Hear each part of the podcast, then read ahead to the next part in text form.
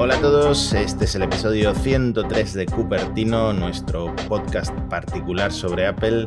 Soy Matías Zavia, por si no sabíais, me acompaña Alex Barredo y se han cumplido 10 años de la muerte de Steve Jobs. Sí. 10 eh, años que para Apple, eh, la verdad es que han ido bastante bien. Sí. Pero mucha gente sigue con el tema de eh, esto con Steve Jobs no pasaría y, y la nostalgia, ¿no? Al final Sí, tenía un carisma que Tim Cook obviamente no tiene. no tiene. Está curioso. Sigue, eh, eh, es, es bueno, yo creo que se le siga recordando. eh, no solo dentro de Apple, sino dentro de la industria. Creo que publicó carta a Tim Cook, la web de Apple.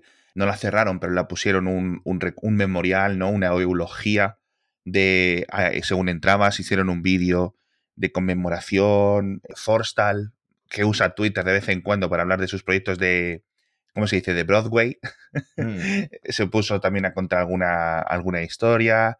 Eh, Johnny Ive también publicó una nota, etcétera, con lo cual está guay, la verdad. Pero bueno, Es muy fácil hacer vídeos recopilatorios sobre Steve Jobs porque Sí. eh, la verdad es que este hombre tenía muchas frases que todavía muchísima gente se pone en la bio de Twitter y tal porque si algo sabía Steve Jobs era eh, resumir, sintetizar en una frase cosas bastante profundas y bastante en el clavo, ¿no? Como Sí. esa del vídeo que publicó Apple de tienes que ir a donde el disco de hockey eh, va a ir y no donde está, ¿no? Esa se la ha visto a mucha gente en su bio. claro, es que eso es, es la frase típica del Gretzky y que luego Sí. es la gracia que la comentó Steve Jobs y luego la, la- la gracia de que también se la apropió Michael Scott en The Office. y es, es muy gracioso, pero bueno, en fin. Eh, yo recuerdo cuando, cuando se murió, que por cierto, querría preguntarte que si tú te acuerdas, lo típico, ¿no? Como cuando lo de las Torres Gemelas, A mí, coño, con diferencia, pero a mí no, a mí es que desde que estoy en Twitter en 2008 me pasa con todas las muertes, que es que abro Twitter una mañana y veo que la gente está hablando de una persona, veo, en este caso fue Alex Liam, supongo que mucha gente que está escuchando esto sabrá quién es, ¿no? Que había publicado un tweet y digo, ya está, se ha muerto Steve Jobs. Además fue muy curioso porque fue el día siguiente de la presentación de- Mm. del iPad y de Siri, ¿no? sí, del 4S. bueno, Del, de- del iPad no, perdona, de- del iPhone 4S, Eso es. efectivamente. Sí, fue muy curioso, sí. Yo creo que fue, creo que también por Twitter, obviamente, estaba sacando el perro de mi mujer, ya vivíamos juntos, ya tenía hijos. y creo que fue un tweet de CJ Navas, de fuera de series. Es decir, nos- los dos nos hemos enterado por tweets de otros podcasters. y lo estuve buscando, estuve buscando el tweet de CJ, pero no lo he encontrado. No sé si es que me lo imagino o he reescrito esa parte de mi memoria, pero juraría, juraría algo de que era un tweet, era en plan, se ha muerto Steve o nos ha dejado Steve o algo así. Y simplemente con que pusiera Steve, yo ya sabía quién era, porque obviamente pues, este- el señor ya estaba eh, bastante chungo. Lo que hice esa semana fue pasarme por todos los kioscos de prensa internacional del centro de Madrid a comprar todas las típicas revistas anglosajonas, angloparlantes, la Time, el- el- la Business Week y todas estas, porque todas venían durante la siguiente semana o a lo mejor las que son mensuales un par de semanas después, con la típica portada de, de. Steve Jobs. Y tenía como 4 o 5 y creo que se las regalé cuando me cansé de verlas por casa Mm. al año o cuando fuera se las regalé a Javier Lacorte, fíjate. Sí. Así que creo que las tiene aún, creo que las tiene aún. Pero es que me cansé de verlas, dije, joder, tío. Las compré en un momento como quien compra en plan algo histórico y luego dije, uff, me están estorbando. Yo en ese momento no hice nada, pero un ritual que sigo eh, todos los años prácticamente es verme la presentación del primer iPhone. Ah, es que porque es muy buena. es, es tan especial, porque realmente no hay otro producto que haya revolucionado tanto la industria como el primer iPhone. Y la Hmm. forma en la que lo presentó Steve Jobs fue Hmm. tan genial, eso que parecía que iban a presentar tres dispositivos y al final todo era uno Sí. que ese Sí. vídeo lo he visto 500.000 veces y fácilmente cada vez que, se, que sale un aniversario de la muerte de Steve Jobs lo vuelven a publicar y me lo vuelvo a ver y me vuelve a erizar un poco la piel, ¿no? Porque es que realmente es una de las mejores presentaciones de la historia Mm. de toda la industria tecnológica. Sí. Fíjate, esta historia creo que ya la he contado. No sé si aquí o la he contado en Hacia Falta, por seguir un poco hablando de podcast. Pero esa presentación del iPhone la vi, estaba yo en Madrid trabajando con, con un amigo. Bueno, una empresa grande, pero estábamos un amigo y yo viéndola en directo. En esas emisiones en directo raras de Internet de Mm. 2007, que tampoco eran muy comunes. Y nos estaba flipando tanto. Yo estaba con la visa, literalmente la visa puesta al lado del teclado. Hasta que luego dice, no, esto solo va a salir en Estados Unidos, tal. Hostia. En ese momento fue en ese momento que, obviamente, yo tardé en comprarme un iPhone. Mi primer iPhone fue un 4. Hmm. Ojito, o sea, pasaron unos años hasta que llegó.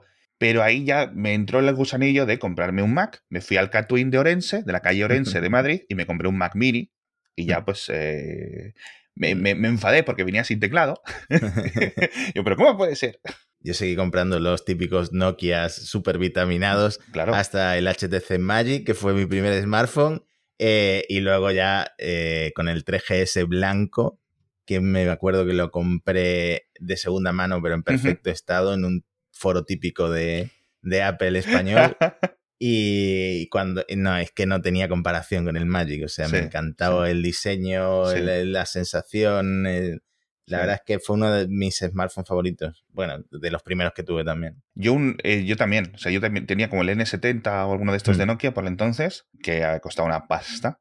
Y creo que luego también le, a mi hermano tenía un HTC Magic, se cansó de él, me lo vendió por dos duros y ese también fue mi primer smartphone eh, ya con, con, con Android. Pero por cierto, una curiosidad, el chaval con el que estaba viendo la keynote ahora trabaja en Apple, ya desde hace un cojón de años. Así que a lo mejor tenía que haberme comprado el iPhone, de verdad. Pero bueno, en fin, también llevamos 10 años, me apuntan el guion aquí, 10 años sin Steve Jobs y 10 años sin Siri, lo, lo he escrito mal, pero es Con 10 años con Siri, Bueno, que un se presentó igual. un día antes. Aunque, bueno, nos viene un poco esta errata, nos viene bien para el chiste, porque mm, yo cada día Siri creo que lo uso menos. Siri es que sigue siendo, eh, tras la muerte de Cortana, por supuesto, el, el- el asistente de voz más en pañales. A pesar de, de que fue el primero, ¿no? El Sí, primero que llegó a un móvil. El primero grande, sí. eh, no es un asistente precisamente inteligente. Yo creo que el, el más inteligente podríamos decir que es el asistente de Google. Alexa le sigue, le sigue ahí por poco. Pero Siri sigue sin entenderte muchas veces y es muy frustrante. Ya sea porque no cambias la frase tal y como la tenga entrenada, lo dices de una forma un poquito Sí. diferente y ya no te entiende, ya te muestra resultados. Estos son los resultados en el buscador para mm, la cosa que has dicho, ¿no? Es muy frustrante, pero una cosa interesante que han introducido es el procesamiento local en estas últimas Sí. versiones de iOS. Eso sí, se nota que es mucho más rápido para cosas bastante básicas, como poner un... eh, para las cosas que mucha gente usa. Yo uso eh, Siri para poner recordatorios, para poner Hmm. eh, alarmas, eventos de calendario, y la verdad es que no la uso para domótica porque para eso uso Alexa, pero mm, eso sí que es un cambio interesante, pero Siri sigue un poco por detrás de la competencia, ¿no? Hmm. Le falta esa mm, habilidad para entender contextualmente eh, lo que estás hablando con ella, que es una cosa en la que Google ha estado trabajando mucho. Le faltan muchas cosas. Está un, un- quizá un par de años por detrás de Google o, o más, no lo sé. Yo no sé si se puede contabilizar en años, porque fíjate que pienso que, por ejemplo, Alexa, que yo es al final lo que más utilizo en mi casa, hay algunas cosas que las hace muy bien, las entiende muy bien. Otras cosas, Mm. el asistente de Google, por ejemplo, para la interpretación de palabras y de preguntas complejas, por decirlo así, es decir, que no es una cosa de sujeto y, y acción, ¿sabes? Yo creo que el asistente de Google va bien, pero lo uso poco. Pero cuando te devuelven cosas raras, etcétera, ahí se nota el poder de lo que es el entendimiento que tiene Google de los resultados que hay que devolver, ¿vale? Hmm. Alexa está bien porque me hace muchas funciones, pero sí noto diferencias entre idiomas. Es decir, por ejemplo, hay algunas cosas donde Siri o donde Google, etcétera, están un poco peor y Alexa que yo veo que en español las hace mejor. Hmm. Pero bueno, y luego, el entendimiento que decías tú, es decir, al final necesitas calidad de micrófonos, que esto es una cosa que fue muy jorobada en los primeros años de Siri. Hmm. Los micrófonos eran lo que eran, eh, podían ocupar lo que podían ocupar en los smartphones, en los altavoces de hogar, pues son más grandes los micrófonos, con lo cual pueden detectar mejor eh, qué es lo que decimos, y que hay que entrenarlo con diferentes idiomas. Y si no tienes el típico acento, o si dices muy rápido, o si hablas un poco pisando las palabras, olvídate, ¿no? Y eso te ha dado muchos, muchos años de estos 10 en empezar a ser medianamente bueno, todos en general, ¿no? Pero sí es cierto que me hace mucha gracia porque es que eh, nuestros amigos más fanboys o más de que todo lo que tienen es de Apple, por decirlo así, que prefieren Apple a otras marcas eh, eh, como una constante, etcétera, tienen el chiste y el meme. Es decir, ya Siri es posible que se recupere en el futuro, pero yo creo que ya es el meme de que Siri no te entiende, de que Siri no, no de que Siri se confunde, etcétera. Y eso es una narrativa muy jorobada de cambiar. Igual de que Windows tiene virus. Coño, Windows tiene virus, pero un montón. Ahora, bueno, Pues no siempre, ¿no? Pues esto igual con Siri. Entonces, eh, Windows se quedó con el San Benito de que es un sistema inseguro, de que no sé, no sé cuánto, y Siri, pues por ejemplo, se ha quedado con el San Benito de que es más tonta que el asistente de Google, etc. Luego ya las diferencias, etcétera, podríamos dedicarle un programa de investigación de 300 horas haciendo diferentes consultas a los diferentes asistentes, ¿no? Pero eso cuesta mucho trabajo hacerlo y de momento es va a. En fin, voy a hacer una cosa que es enseñar en cámara el iPad mini, por fin lo tenemos, nos lo ha enviado Apple como unidad de reseña, es el iPhone, es el iPad mini moradito, súper chulo, súper chulo. Así que me gustaría dedicarle un, rato a mis primeras impresiones. No lo he metido a tanta tralla como le metí a los iPhone 13 en los primeros días estos de, prueba. ¿No se te ha caído? No, no, no, no, no. De hecho, este me he comprado por mi cuenta un pequeño stand de estos que son hmm. como los de un iMac, pero que puedes poner ahí cualquier, cualquier, cualquier iPad y lo tengo aquí delante todo el rato. Así que la verdad es que lo estoy usando bastante, pero lo estoy usando como podría estar usando un iPad mini original, ¿no? Así hmm. que tampoco le estoy sacando eh, provecho. Y como estoy todo el día metido en internet, pues he tenido un problema, que es, voy a buscar el jelly scrolling este, el, el efecto gelatina, tal. Y yo, joder, no lo veo, no lo veo, no lo veo, así para arriba, scroll, scroll, scroll, scroll. O sea, mi primera media hora de reseña fue buscando el scroll este. Hasta que de repente lo veo. Y yo me cago en la puta. Y ya no puedes parar de verlo. Porque es lo que decía la gente. una vez que sabes que está, no puedes dejar de verlo. Pero, tengo que decir, no es grave. Eh, no es grave para nada. Se nota solo cuando estás haciendo scroll. Si lo haces lento, no. Si lo haces rápido, no se nota. Es como si vas a una velocidad intermedia. Hmm. Entonces ahí parece que la parte izquierda de la pantalla baja ligeramente más rápido o más despacio que la derecha.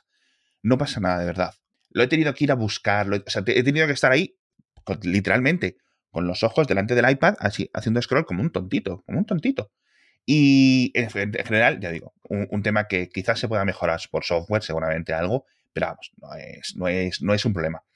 Obviamente, lo siguiente que hemos hecho para seguir un poco follow-up con aquellas personas que nos decían, oye, me puedo comprar un iPad mini con 5G y me ahorro 500 eh, euros en vez de comprarme un iPhone.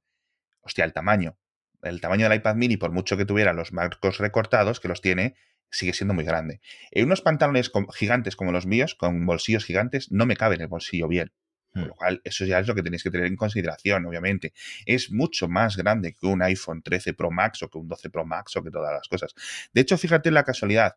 Si pones el iPad mini en una mesa y pones el iPhone mini encima, caben tres iPhone mini casi perfectos hmm. en lo que es el área de la pantalla del iPad mini, para que os hagáis un poco una idea de, ¿no? de lo que... Es que medido en pulgadas no es tan fácil mm, calcular cómo crece al, en, este formato, en el formato del iPad, ¿no? Eso es. Y luego, pues, eh, por ejemplo, el Touch ID en el lateral está muy chulo. Creo que funciona bastante bien, aunque ahora tiene todos los botones arriba, etcétera. Y pienso Pienso, pienso, pienso, quizás lo hablemos cuando sigamos con estos rumores, porque tenemos muchos rumores que comentar en el episodio, que es posible que a lo mejor Apple podría haber optado por este formato para los iPhone durante estos años, ¿no? Hmm. Porque al final tienes un iPad mini que es mucho más fino que un iPhone. Es, bueno, mucho más fino. A ver, no es que sea un centímetro más fino, pero sí un par de milímetros yo creo que es más fino que los iPhone. Y que tiene su USB-C, tiene su lector en el botón del power, y yo creo que eso puede ser adaptado fácilmente a los iPhones sin ningún problema. Y yo creo que es una cosa que de verdad, que creo que quedaría bien. Es decir, que, no se puede poner el, sensor de huellas debajo de la pantalla porque encarece mucho, porque no funciona bien, etc. A mí este formato creo que me viene bien. Face ID seguiría siendo el, sistema principal, pero, oye, cuando estés con la máscara, etc. Es decir, en invierno, por ejemplo, que vamos todos con guantes o que tenemos muchos guantes o que no sé qué, no sé cuánto, eh, la cara. Eh, dentro de casa que estamos no sé qué, el dedito. Pues ya está. Yo creo que tener las dos cosas, como el Pixel 6 que viene ahora, que al final va a ser una de sus grandes ventajas, que tiene los dos métodos. La mayoría de móviles de otras, de otras compañías, digamos, de alta gama, vienen con los dos métodos de autentificación biométrica. Pero bueno, eh, de nuevo, a nivel de software, me dan mucha pena estos iPads. Ya lo comenté cuando el iPad eh, Pro, creo que lo comentamos en kernel más que aquí.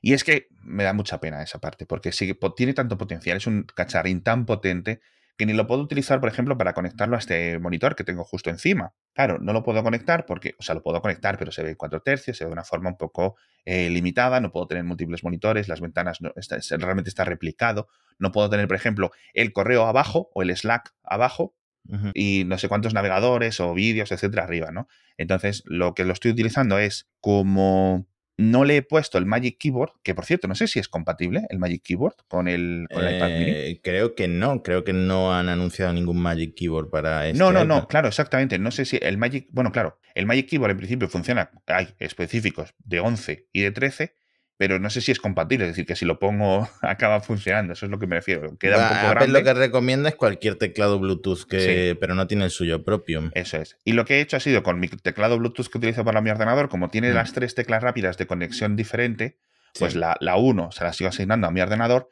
y el 3 se lo ha asignado al, al iPad mini. Con lo cual, de vez en cuando, con el iPad mini encendido, pues cambio rápidamente y con los típicos comandos, etcétera, controlo el iPad sin tener que andar tocándolo. Pero aún hmm. así, ves ahí todo el potencial que está. Ojalá en iPadOS 16 o el 18, pero es que esto lo llevo diciendo desde el iPadOS 11 o lo cuando fuese, que a ver si ponen alguna cosita mejor a nivel de eso de... Sí. Pero fíjate que creo que es un enfoque un poco profesional, entre comillas, para un iPad tan pequeño, ¿no? Sí, sí, totalmente. Es, el iPad eh, para usar sin teclado, para usar en, eh, incluso en vertical, como si fuera un teléfono muy grande, ¿no? Viendo eh, contenido en Internet, en YouTube, etcétera, y ya ese uso más de portátil que tanto le estamos pidiendo a Apple, si llega, llegará en los modelos Pro, yo creo. yo creo que puede llegar en, todos, porque al, hmm. final es súper potente, ¿no? Hmm.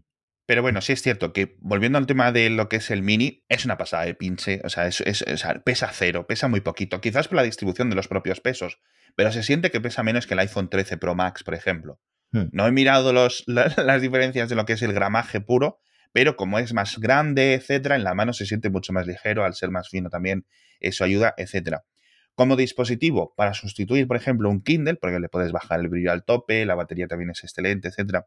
No tanto como lo de un Kindle, obviamente, pero puedes hacer muchísimas más cosas. Es decir, puedes pasar de leer los libros en la aplicación de Kindle o en la aplicación que a ti te guste, a ver Netflix, a escuchar música, a hacer todas las funciones de un ordenador completo casi como es un, iPad mini, ¿no? Entonces, estas navidades, yo creo que esto va a vender mucho porque al final la diferencia es 200 euros. Te gastas 200 y pico euros en un Kindle bueno, más o menos, o te gastas, bueno, quizás un poco más, quizás 300 euros en venirte a este tipo de cacharros, ¿no? Que son un poco más potentes, sobre todo mucho más todoterrenos. Yo creo que mm, se queda para muchos en un, en un sitio raro, ¿vale? Por ejemplo, es decir, si coges muchos aviones, a lo mejor lo prefieres a un iPad más grande, por ejemplo. No lo sé, se me ocurre, porque yo sigo viendo que, para mí la combinación sigue siendo iPhone y ordenador. Para mí, la, mm. combinación ganadora, ¿no? A ver, yo miro la situación en mi casa y mi madre, mi hermano, mi hermana, usan el iPad como dispositivo principal. Eh, creo que en ese sentido nosotros lo estamos mirando muy eh, desde nuestro punto de vista con las herramientas, con las herramientas que usamos para editar podcasts, etcétera, que no están en el iPad. Hay alternativas, pero no estamos acostumbrados. No tenemos ese proceso instalado en nuestro cerebro. Pero sí, el iPad se ha convertido en el dispositivo principal para muchísima gente y lo que me gustaría es que el mini y el Air se convirtieran en los iPads base, que desapareciera ese iPad que se llama ahora, o, le dicen ahora para educación, ¿no? Con esos marcos tan grandes, con ese botón eh, físico, hmm. que lo dejaran atrás y que el mini y el Air se convirtieran en lo que ahora es el iPhone 13 mini y el iPhone 13 eh, para el iPhone Pro, ¿no? Sí. No sé si me estoy explicando. Sí, no, completamente, pero es que fíjate, al final yo siempre miro casi todos los gadgets, cuando mi primera, el enfoque de la reseña siempre es desde el precio. Es decir, si esto costara 200 hmm. euros, los primeros 10 minutos de este programa sería yo gritando, corred antes de que se acaben, porque es que hay hmm. que tener uno, ¿no? Costando 500 y pico euros, ya hay que ponernos más en perspectiva. Ya no solo para la gente que vive en España, sino todos los oyentes que tengamos en, en, otros países, pues 500 y pico euros es mucho dinero, o el equivalente, ¿no? En pesos o en, o en lo que sea. Entonces, con esa perspectiva, tienes que decir, ostras tú, merece la pena, tengo que comprarme esto o puedo comprarme otra cosa. Entonces, si realmente te gusta mucho este factor, este formato, etcétera, porque a lo mejor te interesa gastarte un poquito más y subirte hasta leer y tener un producto ya con una pantalla mucho más grande, etcétera, ¿no? Quiero decir, tampoco hmm. hay mucha diferencia de precio. o si realmente lo que te interesa es tener una pantalla un poco más grande, quizás no sé si de peor calidad, tener eh, el diseño clásico, etcétera, que son los que te interesen y te deje interesar, sino que simplemente no te importa, te compras ese iPad de educación que decías tú, ese iPad de novena generación, hmm. que sigue siendo fantástico, tiene una buena batería y sobre todo tiene un precio, pues eso, 200 euros más barato. Es que son muchos euros, 200 euros. Entonces, em, yo no sé si el lo del rollo em, lo uso para ver Netflix, para navegar por internet, para estar en el sofá o como dispositivo más o menos para encontrarme con el mundo, hace falta que te lo cumpla el mini. A lo mejor con el mm. iPad este mm, va sobrado y encima muchas personas agradecen esa pantalla extra. Sí. ¿Que me dices que el iPad mini cuesta 300 euros? Cambia completamente la conversación. Yo, de verdad, muy, muy, muy, muy, muy, muy encantado con este cacharrí, pero mm, si tienes un iPad mini, de verdad, desde hace un montón de años, eh, el 1, el 2, el 3, de tercera generación, lo que sea, y están un poco ya, no cascados, pero sí que las típicas aplicaciones nuevas ya no son compatibles, o te falta un sensor, o la batería está empezando a fallar, etcétera. Este salto es espectacular, o sea, es increíble, es increíble, es mejor eh, en muchas condiciones, tiene un procesador A15 que no es de la misma calidad y los mismos relojes que, los chips A15 en los iPhone, pero bueno, en general bastante, bastante, bastante bueno. Seguiremos comentándolo en los próximos episodios porque hay mucho que, que, contar aquí. Pero, por cierto, que no se nos olvide, tenemos un patrocinador nuevo esta semana, que es Allianz, que no sé si Matías tienes fondos de pensiones. Todavía no. ¿No? Bueno, pues estos tienen para todas las edades, así que estate atento. Allianz, ya sabéis que es el líder eh, mundial de gestión activa, te ofrece fondos de inversión sostenibles y tecnológicos, como por ejemplo planes de jubilación, Matías, adaptados para cualquier edad, de verdad, eh, tienen planes, tú entras en su web, en allianz.es, y tenéis cositas para todos. Por cierto, su web está fantástica, no sé quién la ha hecho, pero está estupenda, no es una web típica de una web de seguro, no sé qué. Además tiene un producto de garantía alemana como es el Allianz Perspective, que eso es una cosa ya para gente muy, muy, muy seria, y siempre con esto, ¿no? Es pues a, partir de qué cantidad puedes empezar a ahorrar. La respuesta de Allianz es bien sencilla y a partir de lo que lleves ahora mismo en el bolsillo. No sé cuánto llevas, Matías, ahora mismo en el bolsillo, pero seguro que puedes. La cantidad de dinero no es lo importante para empezar a invertir con Allianz, sino que lo importante es que encuentres un producto que se adapte a tus necesidades. Y ellos tienen 26 fondos diferentes con diferentes características, con lo cual siempre con sus asesores vas a poder encontrar lo que mejor se adapte. Entrad en allianz.es con doble L, allianz.es, o si no, si preferís el teléfono, llamáis al 900-228-228. Súper recomendados. Esto es gente súper seria. Seguimos hablando de más cositas. Por ejemplo, quiero hablar de la reseña de, la cámara del iPhone 13 de nuestro amigo José Jacas, tío, porque me ha, flipado. Muy buena, muy buena. Además, a medida que la iba leyendo, eh, iba como asintiendo con la cabeza. porque ha puesto en palabras cosas que yo intuitivamente sospechaba, pero como no soy tan eh, experto en fotografía, no, sabía ponerla en palabras. Sí, a mí me pasa un poco lo mismo. Cuando yo con las reseñas y cuando en el podcast comento, digo, es que no tengo ojo. Es que no tengo ojo. Mm. A mí me ponen un iPhone, las fotos que saca un iPhone 10 y las que saca un iPhone 13, y, lo mm. veo, pero no lo puedo articular. y, lo que hace José, pues al final está muy bien, sobre todo porque te da un montón de detalles técnicos con respecto a eh, los motivos eh, a, través de las lentes, no a través tanto del software, pues a través de las lentes, ¿no? Explica y destaca un montón de cosas interesantes, ¿no? Pues yo creo que, de verdad, eh, obviamente la mejor reseña en español que he leído sobre la cámara del iPhone, y la tenéis que leer, la vamos a dejar en las notas del episodio, la ha publicado en fotolari.com, así que os vamos a dejar enlace muy completa, tiene un montón de ejemplos, ¿vale? Pero hay una cosa que es como, hay tanta información en cada párrafo de las hmm. cosas que está contando José. Como yo soy tan lego en ese sentido de las cámaras, como te comentaba, me gustaría que tuviera ejemplos ¿vale? De cuando dice, oye, pues esto es una pega o esto podría mejorar, etcétera. Por ejemplo, me ha apuntado una cosa, que es, dice José, dice, por otro lado, al menos ahora soporta modo noche, aunque que entiendo que se refiere al, zoom de 3x, al zoom de 3x.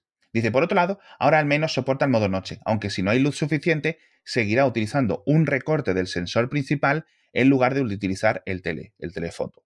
Es triste que a estas alturas se siga sin poder desactivar que el iPhone cambie de lente automáticamente en base a la luz disponible, teniendo que usar aplicaciones independientes o el modo retrato para forzarlo. Y aquí paro porque si no ya es infracción de copyright de la reseña de José. Pero a mí me gustaría, es decir, ponme el ejemplo. Ponme a partir de cuándo corta. Ponme. Claro, es que esto es mucho trabajo hacer una reseña a, a tan fondo, pero yo quiero ver realmente porque otras veces habla de, me gusta, por ejemplo, porque este, este nuevo telefoto es de 3 por y el del año pasado era de 2,5 por, etc. Hmm. Quiero saber qué es. quiero saber Ah. qué es, porque yo como, como tonto no lo veo. Yo precisamente quería comentarte eso. El tema del telefoto. A ver, suben la lente a tres aumentos, ¿no? El equivalente a tres aumentos ópticos. Mm, Entonces ahora se queda en 0,5, 1 y tres aumentos y es como mm, bastante perfecto. Mm, Lo uso muchísimo más. Me gusta cómo quedan las fotos con el, el teleobjetivo. Son como más, como dice José, más cinematográficas. Pero en cuanto cae la luz, en cuanto estás en interior, el- lo que hace el iPhone es recortarte, como dice José, le- la foto del sensor de 12, de 12 megapíxeles y no te avisa en ningún momento y luego cuando vas a verla en la galería te das cuenta, es que 12 megapíxeles no dan para más, te das cuenta de que es un recorte muy acuarelado, eh, de que no se ha activado el teleobjetivo y eso es el mayor problema que tengo con el teleobjetivo, que lo uso muchísimo, me gusta mucho que sea de tres aumentos, lo uso mucho más que el de 2,5 del 12 Pro Max, pero mm, no me importa tener un poquito más de ruido en la foto a cambio de que no me hagas un recorte con la, el sensor principal. Porque quedan bastante peor. A lo mejor en Instagram no se nota tanto. Claro. Pero si lo quieres tener un poquito más grande, sí que lo notas.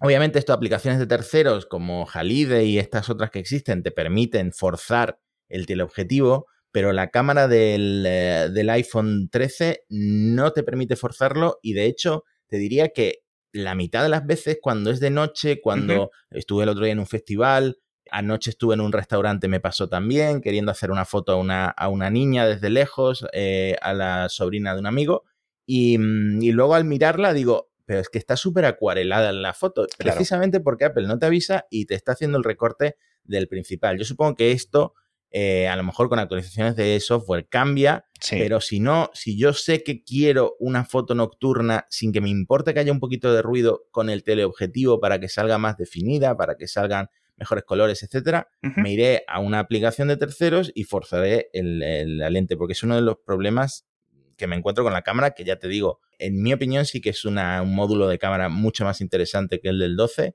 Mm, lo que debió ser el, el 12 en su momento, ¿no? Es una cámara más completa.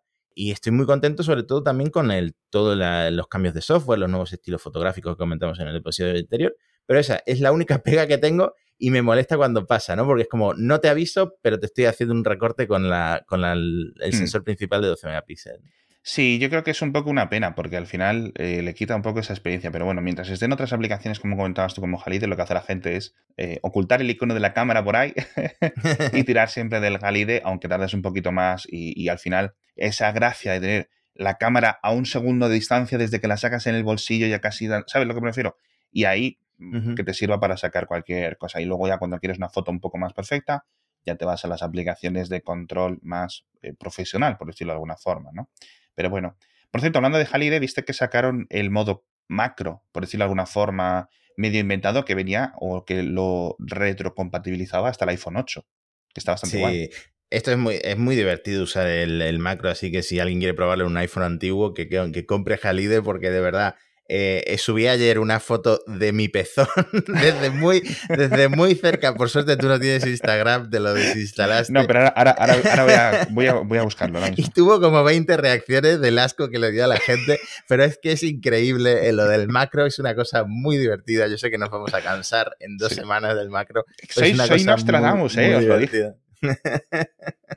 Os lo dije. Pero vamos, echadle un vistazo. Obviamente, con Halide y este modo macro por software, por decirlo de alguna forma, con mucho aprendizaje automático, etcétera, en un iPhone 8, en un iPhone 10, en un iPhone 10R, etcétera, no va a quedar igual que lo capturado en un iPhone 13 Pro, ¿vale? Recordemos que el modo macro solo está en los Pro, por cierto. Que otro día me, pasó, eh, eh, estuve como un minuto jugando con el iPhone mini para sacar una fotografía de una moneda de cerca y hasta que me di cuenta, digo, ah, si no está el Pro aquí, si no está el modo macro, yo me cago en la leche.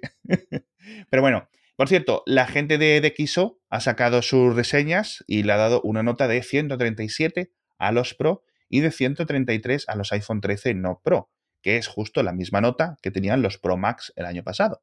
Así que, uh -huh. bueno, pues se va notando una mejoría, como decías tú, aunque por delante sigue estando el Huawei P50 Pro, que por cierto, a nivel de fotografía es espectacular este móvil, con un 144. Y en, en DxO Si no os gustan las notas, que a mí me sirve como una referencia básica, etcétera, pero luego los de DxO sí que ponen muchísimos, muchísimos, muchísimos ejemplos. ¿Vale? ¿Y por qué esto está mal? ¿Y por qué esto está bien? Y no sé qué. Y más o menos lo puedes ver. Hmm. Resumir todo eso en una nota unificada, por decirlo así, es la parte complicada, pero bueno, os hace hmm. Una muy buena guía. Y veníamos un poco casi de un absoluto galardón para el iPhone 13 Pro Max o los 13 Pro, etcétera, como mejor cámara fotográfica, más o menos, y de repente toda la prensa se ha puesto a hablar de la cámara del Vivo X70 Pro Plus, que es un nombre muy largo y tal, y está la gente flipando. Y yo estoy viendo en redes sociales unas fotografías también que me estoy quedando un poco mm. acongojado. Sí. A base de fuerza bruta, porque tienen un módulo de cámara que es gigantesco. es que es un móvil comparado a una cámara compacta de las de antes, ¿no? Por favor, si es que es lo que le decíamos a Apple. Apple antes de que pusiera el zoom óptico, era en plan, claro, veías los zoom ópticos en otros móviles y decías, joder, como mola, ¿no? En los Huawei, etcétera. Y decías, esto en los iPhone, tío, esto es en los iPhone, tal los zoom telescópicos o teleféricos o tele, no sé cómo que le ponen ahora, ¿sabes? En muchos de estos móviles que le permiten tener una distancia focal eh, de la leche, ¿no? Y al final es eso, cuando Apple tardó muchísimo, se, resistía mucho a subir el tamaño de los sensores y estábamos en esa contraguerra de los megapíxeles, ¿no? Que te mm. acuerdas que era en plan, eh, no, primero era, ah, más megapíxeles mejor, y luego había gente que, que, que entendía que más megapíxeles mejor, no siempre, pero es que le daban la vuelta a la tortilla, como que mantener los 5 megapíxeles era una decisión súper... No, a ver. y ojo también con el nuevo Pixel, que es por primera vez el que tiene los últimos sensores, las últimas lentes de la industria y el procesador propio, el Tensor de Google, con su propio procesador de señal de imagen y todo eso, que puede que también le pise un poco a Apple los talones pero claro, estamos hablando del mercado de Estados Unidos donde iMessage sigue las burbujas verdes. Y las burbujas azules, vaya tela. sigue importando más que. Yo me he bajado un poco, lo tengo que decir. Yo estaba siempre en tres trenes: en el tren de Apple, en el tren de los OnePlus y en el tren de los Pixel, ¿no? Es, digamos, casi que cambiaba por gusto de un móvil a otro cuando los tenía disponibles para unidad de reseña, etcétera. De los Pixels, obviamente me he bajado. Tuve mi 3, hmm. ya está por aquí machacado. pero es que como el 6 no va a salir y no estoy interesado en uno de gama baja, como un, o gama media, como los 5A, etcétera, que son teléfonos espectaculares, son teléfonos espectaculares. Yo soy muy fan de los resultados estos que decías tú, ¿no? El modo pixel. Sí. Eh, ese, ese estilo, por decirlo así, de, de captura de fotografía. Pero bueno, yo me he bajado primero porque no me lo van a querer vender y paso a andar importando móviles en 2021, sinceramente. Esto no es 2009. O sea, paso a andar por foros y por webs de importación para traerme un móvil, tío. O sea, no, no. Si lo quieren sacar en Europa, o al menos en otros países de Europa como en España, que lo saquen, pero yo no voy a estar peleando con esta gente para, para comprarlo. Pero bueno, demasiado. No hablemos más de los Pixel. Tenemos que seguir hablando, por cierto, eh, de bugs, fallos de programación, pero al menos la parte buena, porque el fallo que comentábamos la semana pasada de que no funcionaba lo de desbloquear el iPhone con el Apple Watch ya está solucionado, como dijimos, y lo del cambio de lente en el modo macro también está solucionado, ¿vale? Con lo cual, cuando actualicéis, tenéis esas dos funciones. Desbloquear con el Apple Watch va a funcionar como funcionaba en los 12, para aquellos que hayáis dado el paso al 13, y lo del cambio de lente, de nuevo, tenéis que entrar en la configuración y ya está. Ahí tenéis la opción de que no cambie de lente cuando entra en modo macro. Ya está. Y no vais a tener ese bailecito eh, de fotos. Otro fallo nuevo, que es muy curioso, pero que yo no sé si es un fallo, mm. es que en Safari, cuando entras en una web que tiene modo AMP, que es este formato de programación ligero, de carga rápida, etcétera, no carga. Entra y se salta y se va a la web original. Es decir, que te puede mostrar la web móvil normal, no AMP, o la mm. web de escritorio adaptada a iPhone o lo que sea.